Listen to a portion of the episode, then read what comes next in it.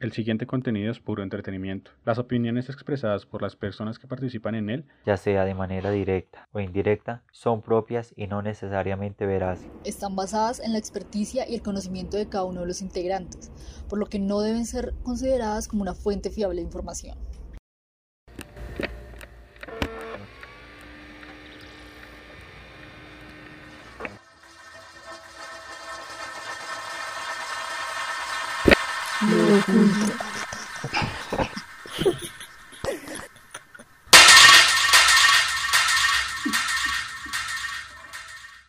Buenas noches, amigas y amigos del oculto. Eh, estamos otra vez aquí reunidos para, para, seguir contando nuestras historias. Estamos contentos de tener hoy junto a nosotros un invitado muy interesante, músico, actor, un artista completo. O sea, estoy aquí contento de, de presentarles a Hamilton. Gracias por aceptar nuestra invitación, Hamilton.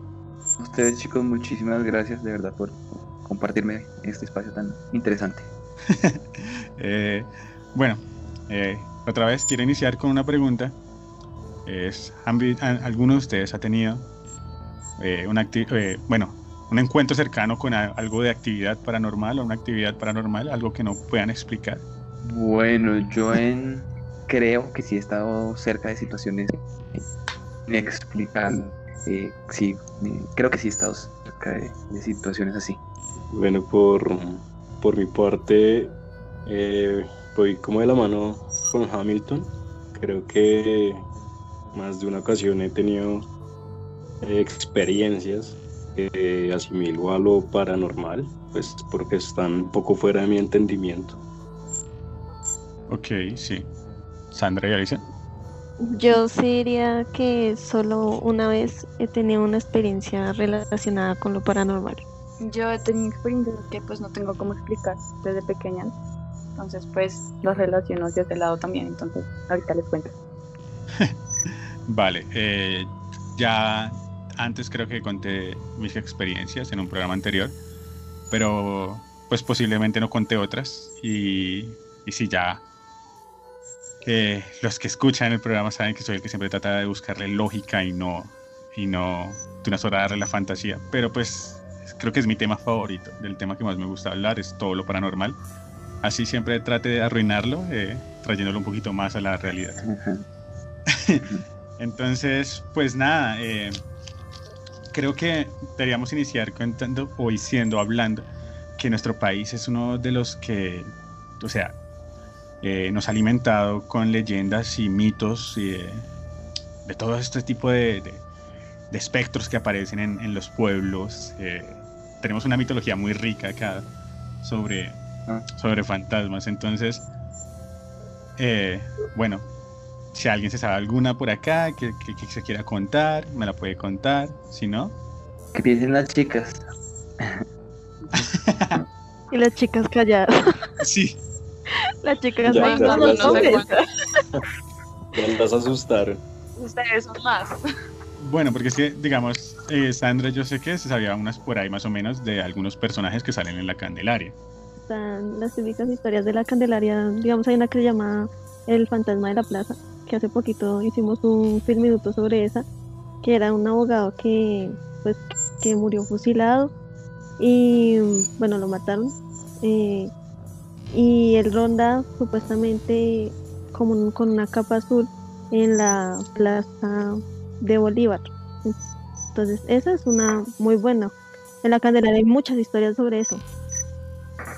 Exacto, tenemos como variaciones de una misma. Eh, yo sé que aquí hay muchas de la, la, chica de la curva, la chica que se le aparece a todo el conductor en la mitad de la carretera. Eh, tenemos eh, el hombre que se aparece en caballo también. hay un señor que se aparece fumando. Y todas son representaciones, entre comillas, del diablo o espíritus que están aquí a la búsqueda de, generalmente, de personas que han hecho mal a alguien.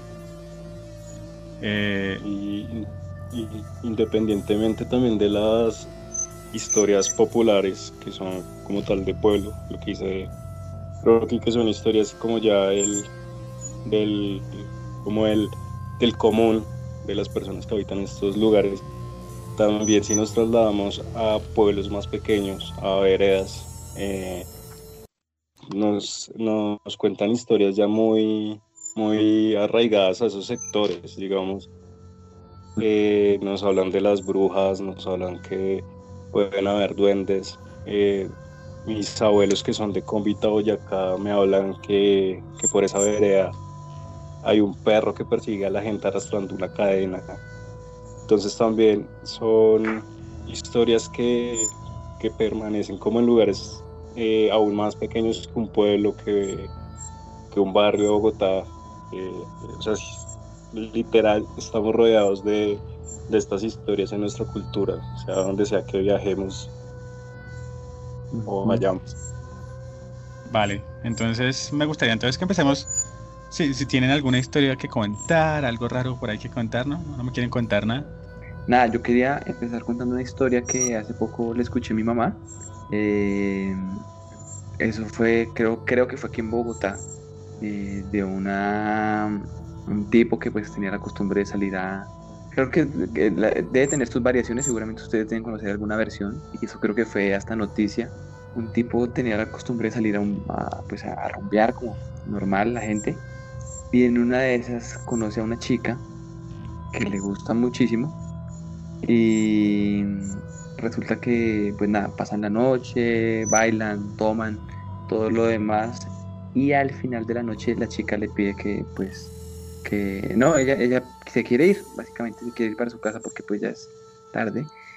El tipo pues quedó muy encantado con ella y él pues eh, le, le, da su bufanda para que ella obviamente no reciba el frío y en este ella él quiere volverla a ver entonces ella le deja la dirección de la casa para que pues él vaya al día siguiente pues con la excusa de entregarle la, la bufanda obviamente eh, creo que por cosas de destino, bueno, eh, él, finalmente te termina acompañándola hasta la casa, la deja en el taxi y se va.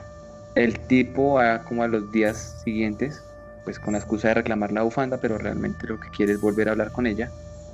Va a la puerta, abre una señora y él pregunta por la niña, por la, por la muchacha que conoció noches atrás. Y resulta que la mamá le dice que, la señora le dice que, pues efectivamente ella es la mamá, pero que ella no en ese momento no tiene hijas, porque la única hija que tenía, pues ya había muerto. Em, pues el señor no puede creerlo, obviamente dice que es imposible porque hace un par de noches nada, que, que había muerto, que como así, que no, no era posible. Y resulta que la niña ya llevaba bastante, la señorita llevaba bastante tiempo muerta, un par de años.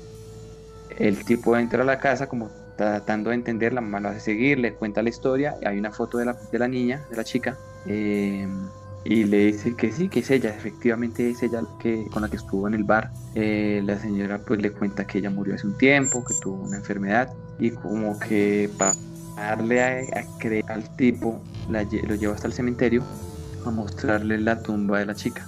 Y efectivamente la tumba y lo que le había prestado, la bufanda estaba alrededor de la tumba, de la, de la, la tumba de la chica. Y, obviamente el tipo, pues al ver esto, pues entra en estado de locura y creo o no sé realmente qué pasó. Hasta ahí me contaron una historia, igual no sé qué tan cierto pueda llegar a ser. Eh, me gustaría investigar un poquito más, pero sí genera un poquitico de, de dudas porque he escuchado muchas historias relacionadas con eso, como que las, los espíritus de las personas salen hacen una vida normal con las personas y resulta que, que están muertas o algo, que piden que las lleven a sus casas y la casa es un cementerio o la casa es una funeraria, bueno, ya lo he escuchado bastante en otras situaciones, entonces sí me generó como un poquito de dudas. Entonces para que tengan cuidado con quién salen eh, a bailar. Sí, muy, muy loco. Creo que Alison quería decir algo. Eh, bueno, con esto de que dices que pues que por la aparición. Eh, hace poco leí una historia de un, de un taxista que recoge a una, a dos, a una señora y una muchacha en el centro y las va a llevar al, al, que, al barrio Minuto de Dios. Y lo que sucede en el transcurso es que de un momento a otro la chica se desaparece y el taxista le empieza a preguntar a la señora que dónde se bajó, que dónde se bajó la chica, la chica que venía con él y el tipo le dice como yo no, o sea, la chica, la señora le dice que ella no venía con nadie, que pues que no, que no. Entonces el taxista empieza a hacerle una descripción detallada de la persona que aparentemente venía con ella y la señora le dice como es mi hija pero está muerta. Entonces quedó como ¿qué? eh, Wow. creo que la mayor cantidad de historias, perdón, ya, eh, la mayor cantidad de historias eh, las cuentan o taxistas que han vivido este tipo de experiencias. Hay una de que es en un puente, no sé exactamente qué puente, pero dicen que aparece una persona sobre el puente caminando y hace la parada al taxi, a los taxis, pues el que la recoge siempre eh, anda y de la nada se le desaparece la persona que tiene detrás. Son de las historias que más se cuentan eh, aquí. O sea, hay mucho, mucho misterio alrededor de los taxistas. Mira no sé por qué. que, no, que en, en relación con tu historia, yo escuché algo similar de un taxista y ese puente es el puente de las 100. Yo he escuchado eso, que hay en, Sí. en- en la curva que viene de la 68 para coger la, o sea, la 100 para coger la autopista hacia el sur. En esa Ajá. curva aparecía una, una mujer que les hacía la parada. Y que obviamente ellos ya sabían que era muy extraño a las 12 de la noche o 2 de la mañana. Obviamente ellos aceleraban, pero sí siempre, que era muy común, que siempre veían una, una persona ahí que les hacía la parada. Sí, es bastante común escuchar esa historia. Ahora sí, Daniel, ¿querías decir algo? Sí, relacionado pues al, al mismo tipo de historia. Alguna vez escuché eh, la misma versión, pero de, de estos manes que manejan eh, tractomulas, camiones, por carretera. Mm. Y pues la historia básicamente es que este man- o sea, esta- estas personas manejan normalmente muy, muy a las horas de, de la madrugada, 2, 3 de la mañana. Y son horas en, lo- en las que ellos, pues obviamente, tienen que ir súper concentrados y no dejarse ganar del sueño. Pues resulta, resulta y pasa que, que este man estaba en su, pues en su rutina, pero es con demasiado sueño eran alrededor de las 2 de la mañana y se le apareció en, el- en la carretera una niña. La niña la hace parada y, el man, pues el man, lo primero que dice que hace una niña a estas horas en, en una carretera, frena, Claro. le pregunta qué pasa, ella, ella le pide el favor que la lleve al siguiente pueblo que se había quedado de la familia, que habían hecho una parada para comer, pero eh, ella había quedado olvidada pues efectivamente el man le dice, listo, vámonos. Y la chica le hace toda la charla, o sea, le habla y le habla, entonces eso permitió que el conductor no, no se durmiera, lo mantuvo, o sea, lo, lo distrajo hasta que el man llegó al próximo pueblo. Cuando el man dice de un momento a otro, como listo, llegamos, pues la chica ya no estaba. Lo mantuvo despierto Uy. hasta un punto donde él pudiera llegar a, a descansar. Pero literal fue como que frenó, volteó a ver y ya llegamos y ya no había nadie. Entonces, hay, hay veces cuentan que hay espíritus que, que están ahí para ayudarte, para que no, no, no dejen que algo malo te pase y te cuidan de pronto en, en transcurso, en, en, en un viaje, te cuidan de algo siempre. Entonces, siempre dicen que, que no todo lo paranormal es malo, sino que también tienen, hay espíritus que vienen y te ayudan. Y en, en este caso, pues es un ejemplo. No sé si de pronto en, el que nos cuenta Hamilton, eh, el man salió a bailar y de pronto algo malo le esperaba después de salir y este espíritu pues hizo que tomara otros rumbos que permitiera que, que el man no, no, no pasara, o sea, terminara una mala noche o algo así. Mm, Me gusta, me gusta el opinión porque sí, o sea, lo paranormal quiere decir que sea malo, generalmente es algo que no podemos explicar, entonces sí, me gusta resto opinión. Hamilton, ¿querías decir algo? Sí, sí, sí, es que bueno, ya, ya me, hace poquito, bueno, yo tengo unos amigos, estamos les hago un poquito de contexto, estamos grabando ahorita un, un CD con unos amigos, eh, con mis hermanos, y eh, estamos grabando en la casa de un man que se llama Fernando Celis, que es el requintista de un grupo que se llama Los Rolling Ruanas, no sé si lo- los conocen. Sí, sí. Resulta que eh, nos contaba Fer, estábamos en, en la casa hace unos días hablando como de historias, ahí como con todos los chicos de, de los Rolling, así, de terror, precisamente de cosas raras que venían sucediendo. Eh, y entre una de esas historias Fernando nos contaba de una amiga que él tiene, eh, que supuestamente eh, hace muchos años ella, eh, eh, cuando era niña, tenía una hermana, una gemela, y el abuelo, así estilo vereda, se fueron al campo pues a, a ordeñar las vacas y todo este proceso, no, recuerdo exactamente el municipio, pero sé que fue Boyacá. Y en el camino, pues el abuelito las dejó ahí sentadas a las dos para que fuera a ordeñar y les dijo pues que no se movieran del lugar, obviamente para evitar que se perdieran. Y en ese transcurso, cuando el abuelito volvió a la media hora, la otra niña no estaba, solo estaba una niña, que es la amiga de Fernando.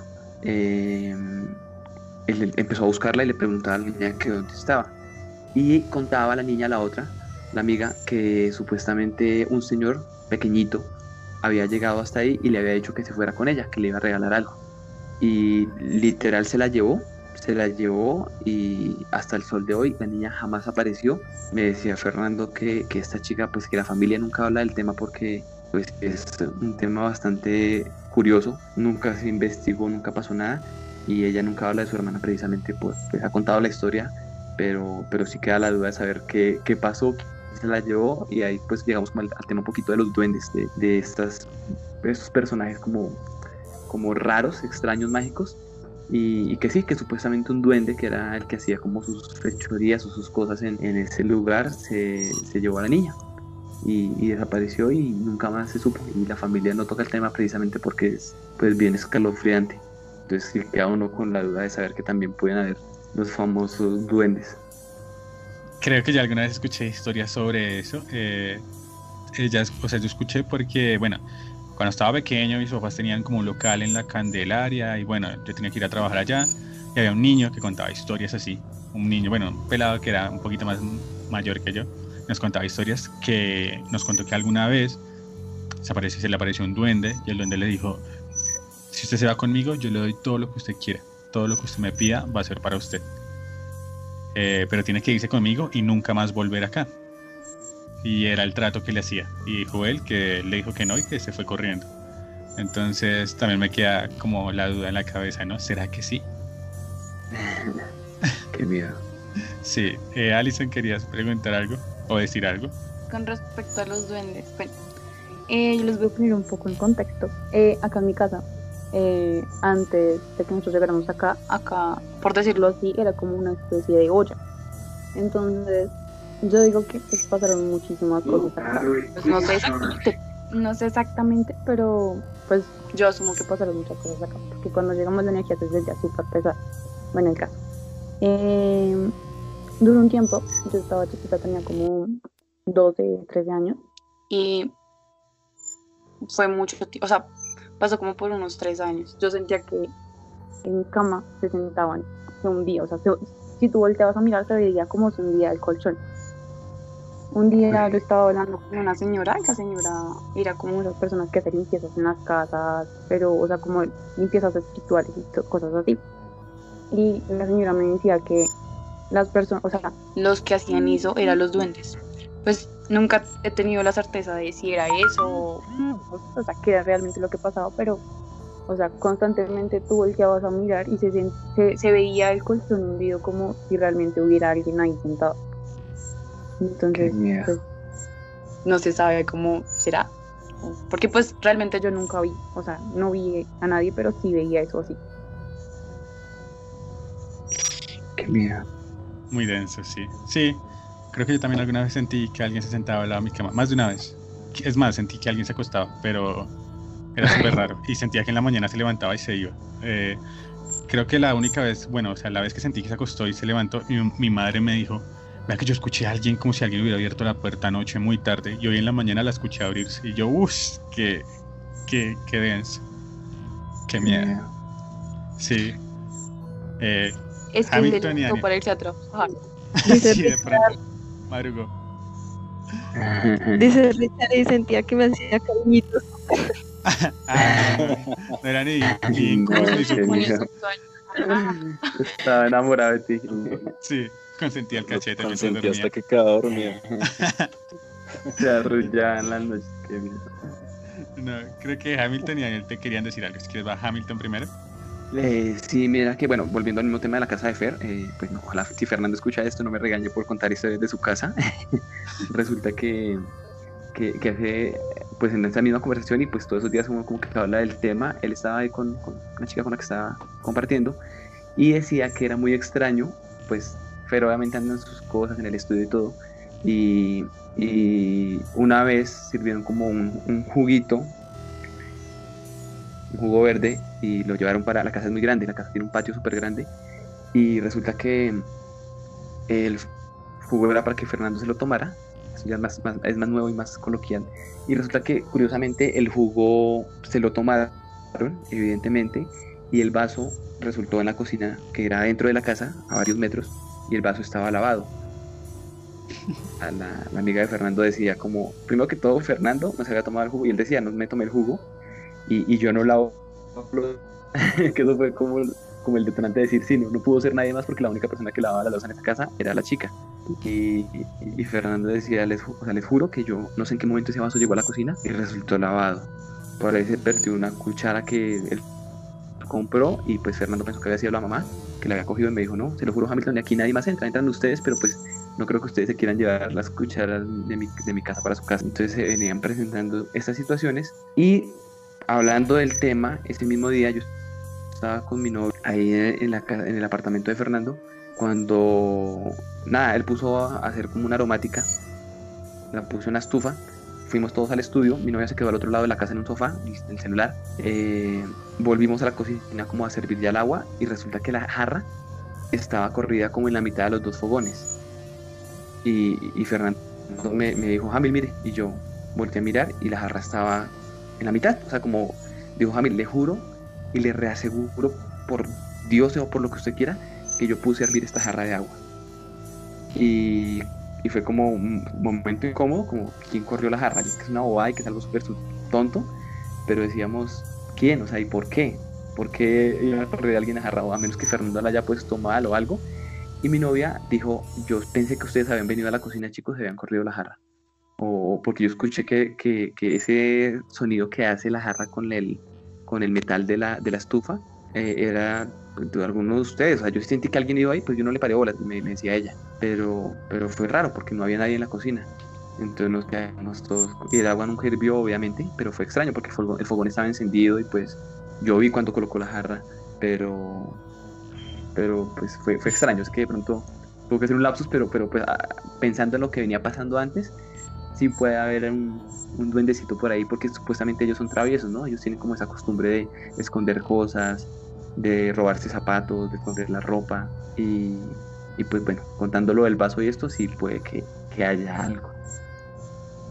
Eh, creo que en el mundo este de lo paranormal se conoce a, a- este tipo de entidad que, que mueve cosas como poltergeist, que es un espíritu burlón, un espíritu que hace las cosas como por, entre comillas, divertirse y hacer molestar a la gente, pero sin buscar hacer el daño, o sea, un daño general a la persona. Dale, Daniel. Como para eh, contextualizar un poco y para hacerle también una, una pregunta a Hamilton. O sea, Sí, eh, al viejo Hamilton yo lo conocí en Guatavita, estaba acampando con Jessica y pues ellos también estaban acampando en el mismo espacio. En, en ese momento pues compartimos la fogata eh, y nos pusimos a, a relatar exactamente estas historias. Y hay una que como nos contó Hamilton, que, es, que en el momento que nos la contó, a mí literal no sé, sentí una energía que me puso la piel de gallina, porque él nos mostró también una foto, eh, creo que era el, de, la, de la Casa de Cultura de Rakira, si no estoy mal, me corregirá Hamilton Sí. y me gustaría que él, él trajera esa historia pues, a colación también, porque me parece que, que es muy buena y que también tiene una evidencia gráfica que cuando me la mostró, o sea, literal, quedé como pasmado. Ok, sí, e- esa historia es como de las experiencias cercanas que hemos tenido con algo raro. Eh, también para ponerlos un poco en contexto, que esa Casa de la Cultura antiguamente, pues Ráquira es un municipio que tiene casi la edad de fundación de, de Bogotá y de Tunja y de las grandes ciudades del país. Tiene, tiene como 400 y pégale de años. Entonces, en esa, en esa edificación, aparte de que en el colegio era un cementerio indígena y bueno, muchas cosas más, pero ahí en la Casa de la Cultura antiguamente fue un, era la- como la escuela del pueblo y era una cuestión, pues como siempre de por medio hay una cuestión religiosa, era de las monjas, como una comunidad religiosa que había y a las mujeres que mandaban a estudiar ese lugar, pues a veces obviamente eh, por cosas de la vida, pues ya sabemos que cosas de la vida quedaban embarazadas, entonces a esas niñas las hacían abortar y esos niños los enterraban eh, en el lugar. Obviamente esto va generando pues ciertas energías y bueno, algo.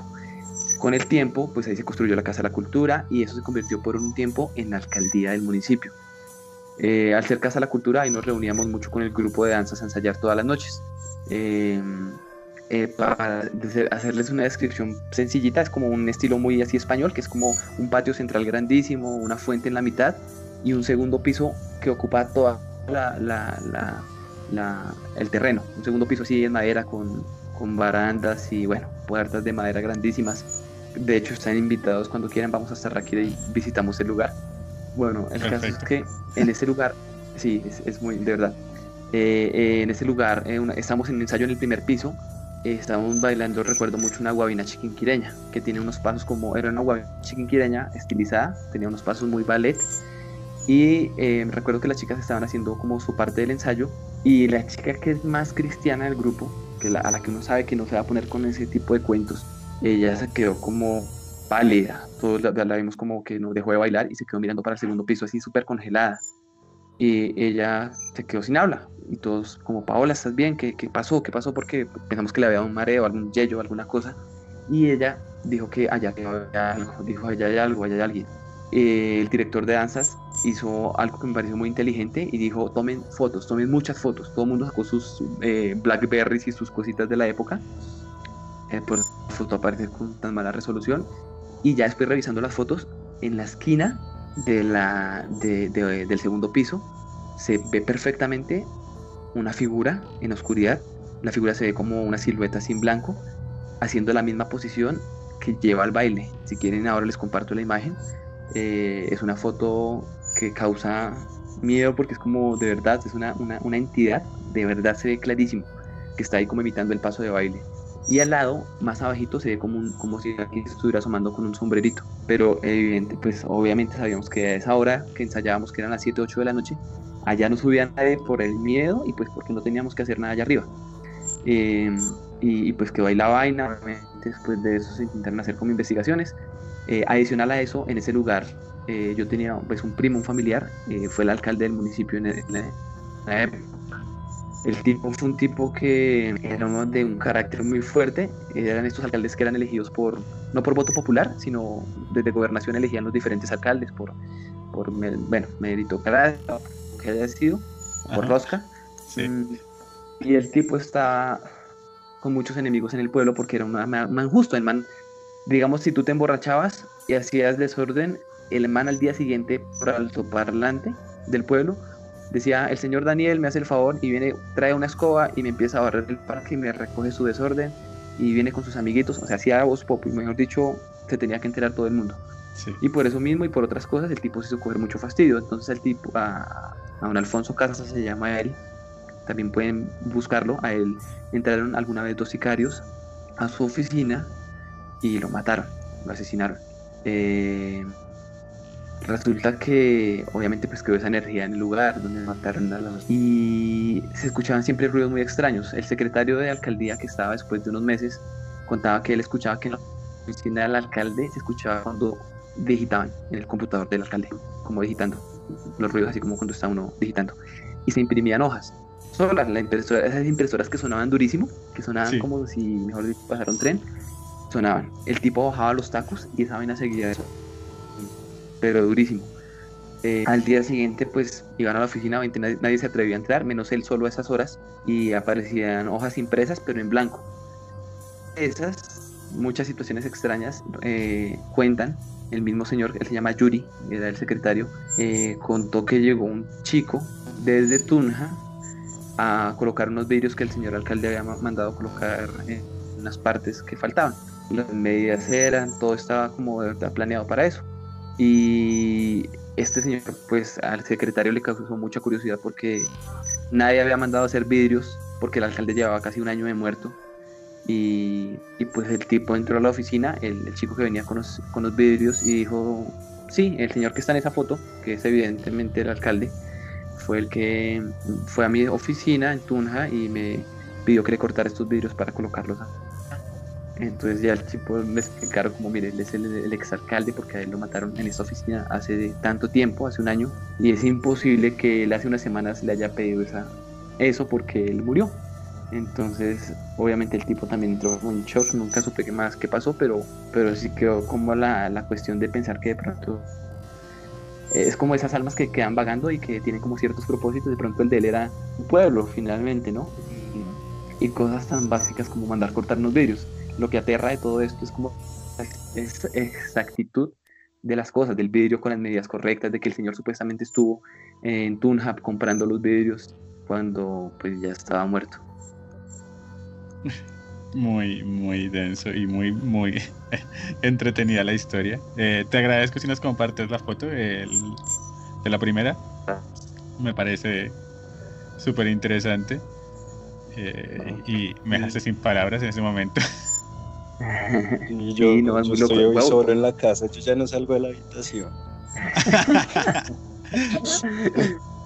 Estos días salir me vi una película, eh, eh, me- me vi una película relacionada con eso, que, que le hicieron en pandemia, que son unas chicas que se conectan por, por, eh, por así como estamos nosotros, pero hacer una sesión de espiritismo y pues todo el mundo lo coge en broma y todo el mundo empieza a morir.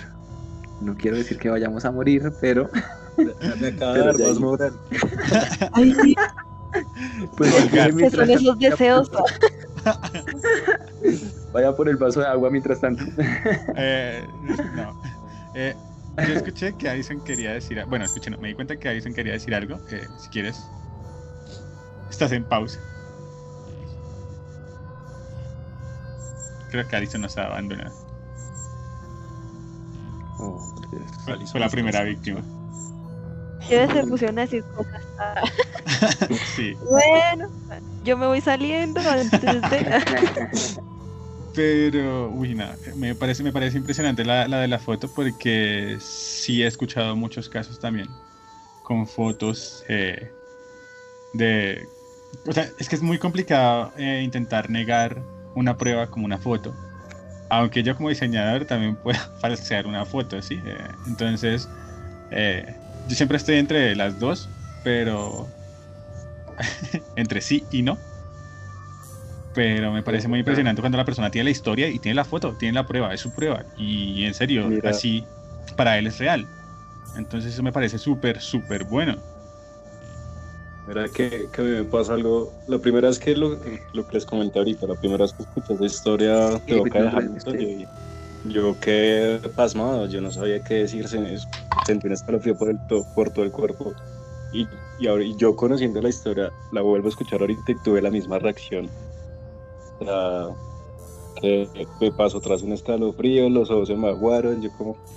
ya, yo ya conozco la historia y aún así mi cuerpo volvió a reaccionar igual, entonces siempre me deja un poco nervioso. O sea, el volver a escuchar esto por lo que acabo de notar. Es que sí, sí, lo que les digo, o sea, yo por eso trato, uno trata obviamente de darle como sentido a las cosas y como entender, pero nosotros estuvimos ahí, nosotros fuimos testigos de, de la- de- tomando las fotos y pues en esa época los celulares no es que tuvieran como tan buena calidad o que en Rakira estuviéramos tan eh, actual. Bueno, sí, de pronto hay gente que sabe manejar, eh, como tú, eh, los diferentes programas de edición, pero pues Sí. no, no fue, fue como ahí y nosotros fue, fue extraño, a menos que haya sido, bueno, pueden ser mil cosas, ¿no? Humo y apegado a la sensación del momento se pudo generar eso, pero pues igual sí es extraño. Estoy buscando de hecho la foto para enviárselas ahora, pero sí, sí genera cierto, cierto miedo. Sí, no, y es. O sea, pues a mí, me- a me encanta, uno me encanta. No sé si se enteraron que alguna vez en el hospital este de San Juan de Dios se exhibió una. una como una galería de fotos de gente que se había entrado allá a tomar esas mismas. y.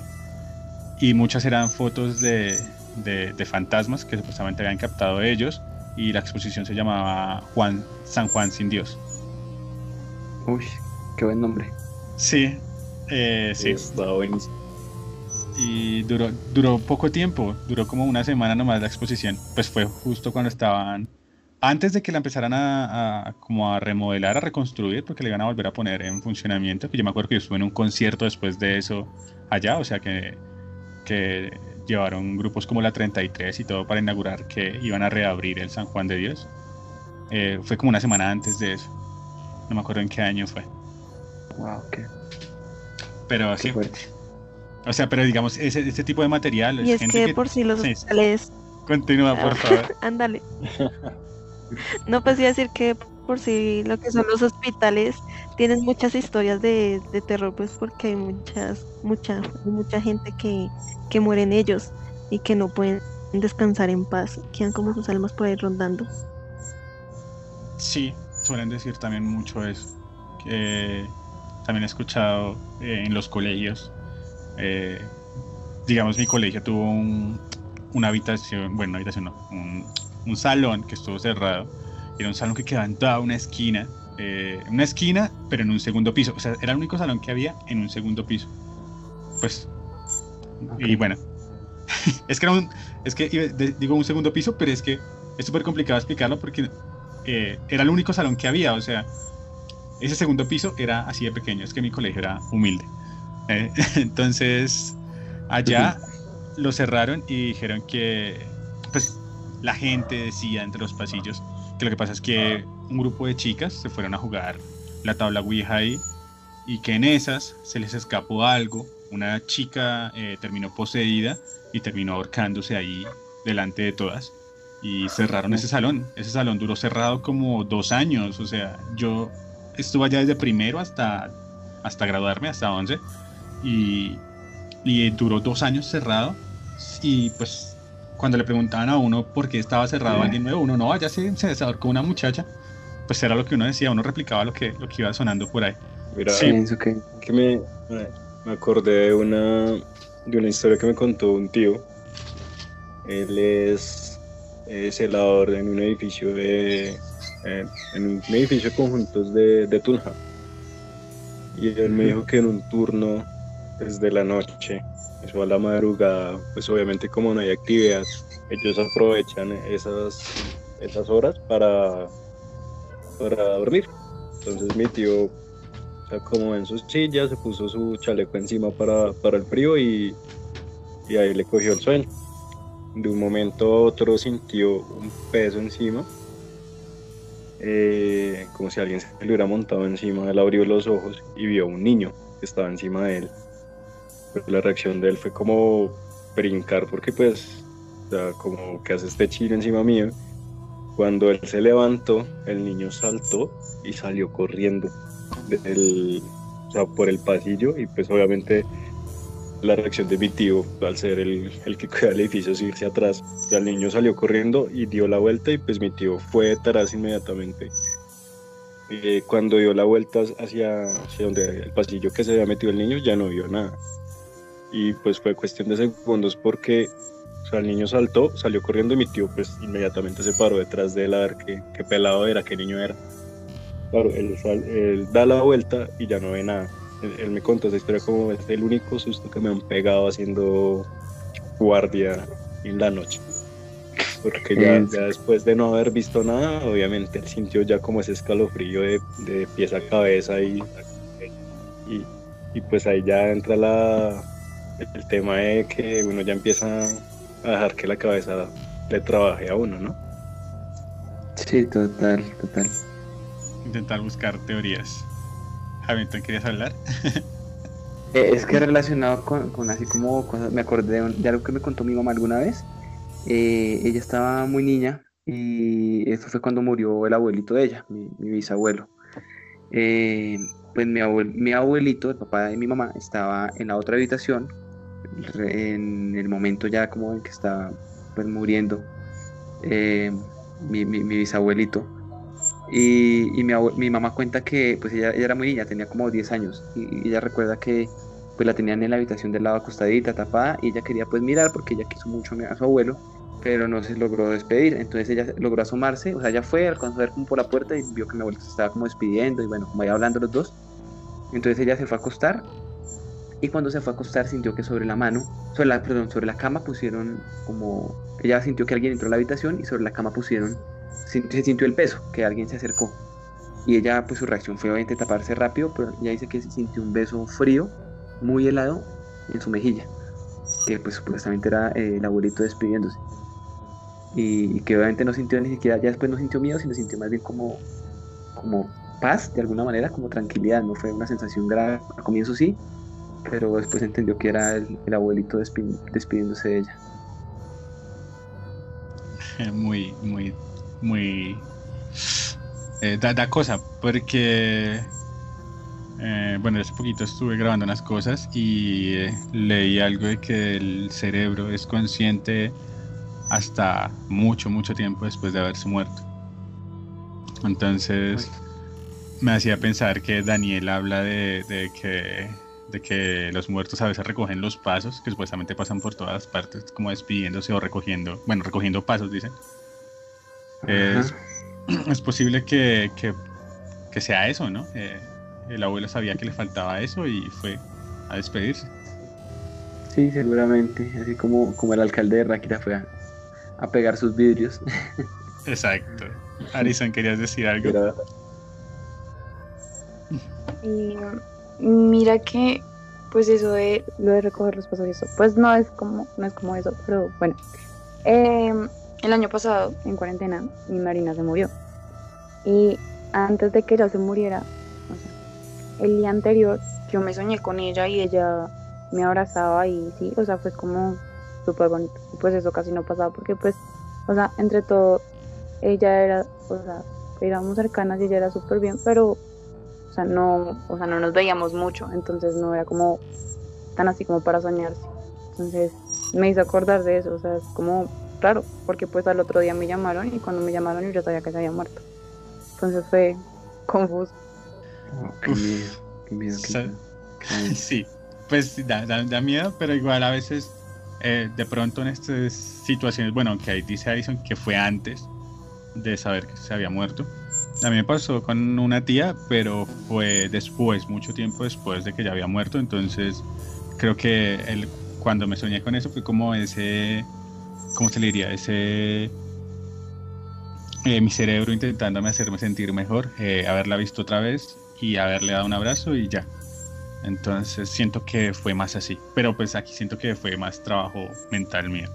Eh, antes, Sandra quería decir algo y ya vas, Alisa. Sí, mira que a mí una vez me pasó, me pasó igual. Yo estaba, yo todavía estaba en el colegio y pues me acosté, me acosté a dormir así súper normal. Y al otro día cuando yo me levanté, había una mesa donde yo la tenía llena de peluches y todos los peluches estaban en el piso acomodados. Y yo como, ok. Y yo le pregunté a mamá como que si había entrado alguien y mamá me dijo que no. Entonces yo le conté que todos los peluches estaban en el piso y ella me dijo como que ella había sentido también como alguien en la noche había pasado por el lado de la cama de ella. Y al otro día nos enteramos que un amigo muy cercano a mi mamá, muy cercano a la familia, había muerto. Y mamá dice que él se vino a despedir de nosotros, que él vino y se despidió de nosotros antes de morir. Entonces yo también creo un poquito en eso.